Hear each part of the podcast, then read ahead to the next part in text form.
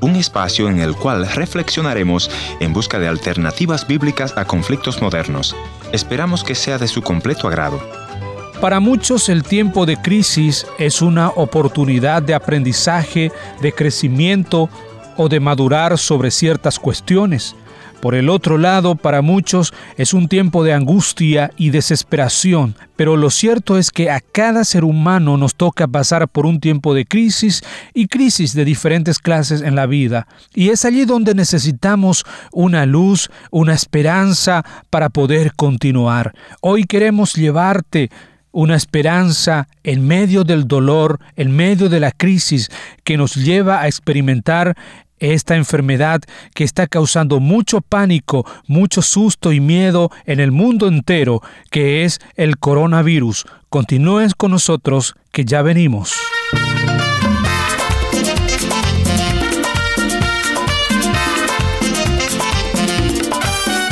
Historias que cambian el corazón. Bienvenidos al encuentro de hoy, soy Heriberto Ayala y estoy contento de poder compartir con cada uno de ustedes este programa. Si desean volver a escuchar o comunicarse con nosotros, visite nuestra página en internet www.encuentro.ca. Allí encontrarás los medios para ponerte en contacto con nosotros.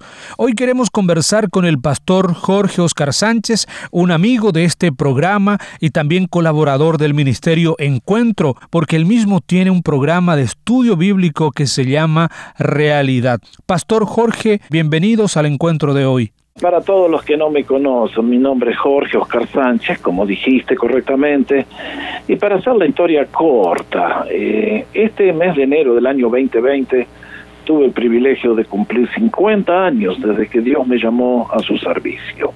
Eso significa que mm, ya por casi 70 que tengo, he servido a Dios y ha sido la mejor decisión que pude haber hecho en toda mi vida. Eh, un fuego encendió mi corazón y ha sido mi pasión comunicar a Cristo a todas las personas que pueda alcanzar. Tuve el privilegio de servir en Canadá, donde nos conocimos con Ernesto. Allí empezamos el primer ministerio de habla hispana en la ciudad de Vancouver y desde hace 20 años estoy pastoreando aquí al norte de la ciudad de Los Ángeles, en la ciudad de Pasadena, la iglesia llamada Comunidad de las Américas. Así que estamos contentos de que Dios está vivo y nosotros de poder servirle predicando un mensaje de esperanza y aliento. Qué bueno, pastor. Y hoy precisamente queremos hablar de ese mensaje de, de esperanza, porque el tema de hoy es eh, la esperanza en medio de la crisis que, que, una persona o que todos podemos vivir en la vida. Me gustaría, pastor, que, que nos puedas ayudar a definir qué es crisis, cómo podemos definir este término. Muy linda pregunta. Yo creo que crisis, lógicamente, de distintos tamaños, para ponerlo en una figura más simple de comprender, son vientos huracanados que se nos vienen en contra y nos obligan a alterar todas las decisiones que hemos hecho, los planes que hemos trazado, y de repente nos dejan parados firmemente en medio del aire sin saber para dónde salir tantas veces. La crisis tiene niveles personales cuando nos ataca una enfermedad, tiene niveles colectivos cuando agrupa, ataca a un grupo o a nivel universal, como en este caso, este virus que ha atacado a toda la raza humana y que parece que tiene ganas de llevarse unos cuantos.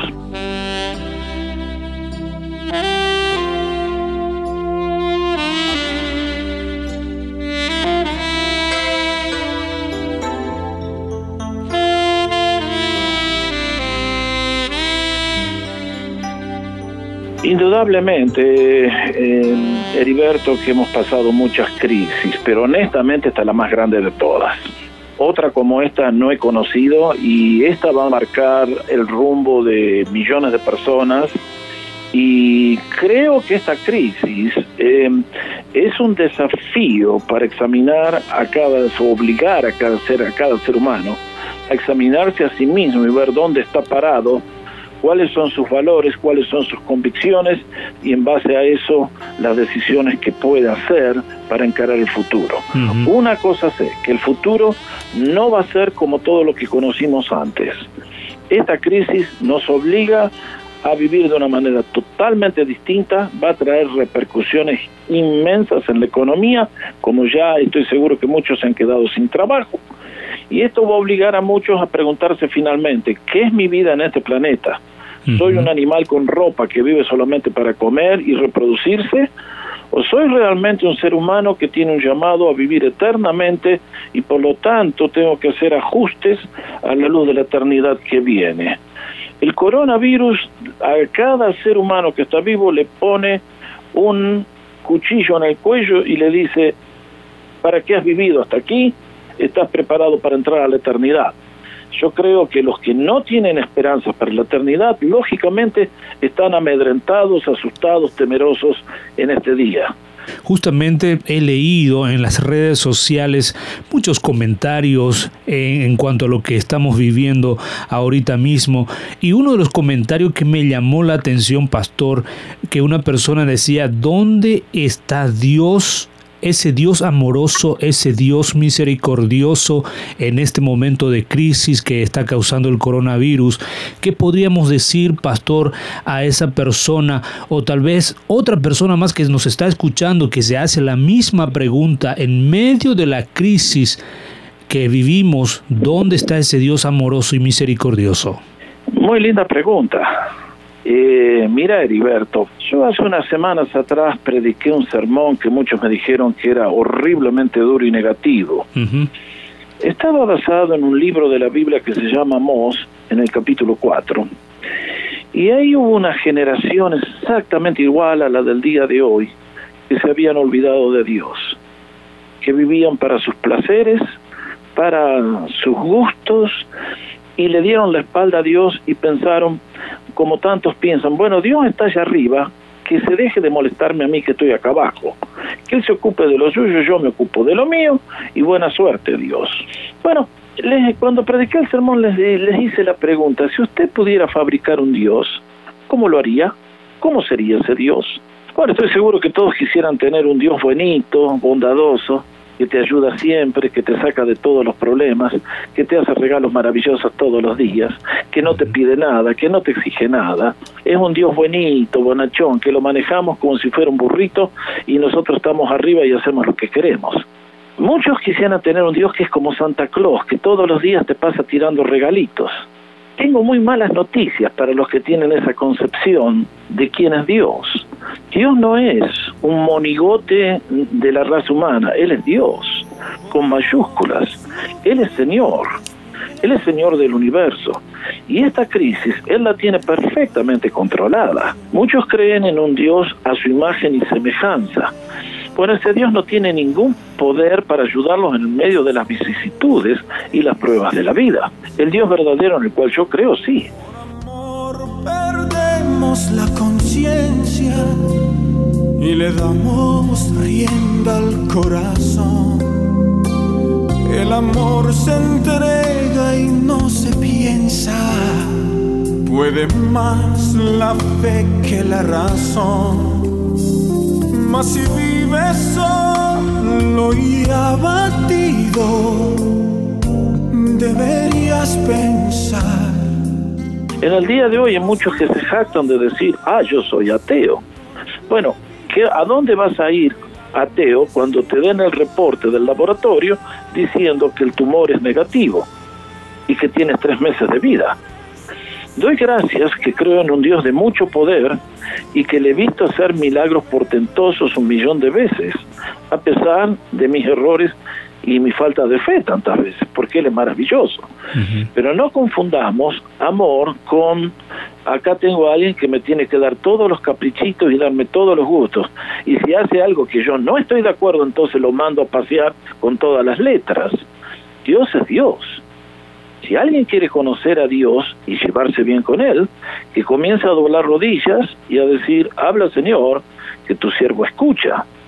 Pero en este momento, esta crisis es una manifestación del amor de Dios, creo, para hacernos pensar que nuestro mundo no es nuestro destino final, que nuestro mundo, nuestra verdadera vida está del otro lado de la muerte y que ese día realmente las cosas van a empezar en serio, pero que tenemos estos cortos años para hacer las decisiones que nos lleven a una vida de abundancia, aquí y mucho más del otro lado. Por lo tanto, a todos los que me están escuchando, quiero decirles que doy gracias yo personalmente porque a través de esta crisis es que el oro se purifica. Para sacarle la escoria al oro hay que echarlo en un crisol de altísima temperatura y entonces queda oro puro, refinado.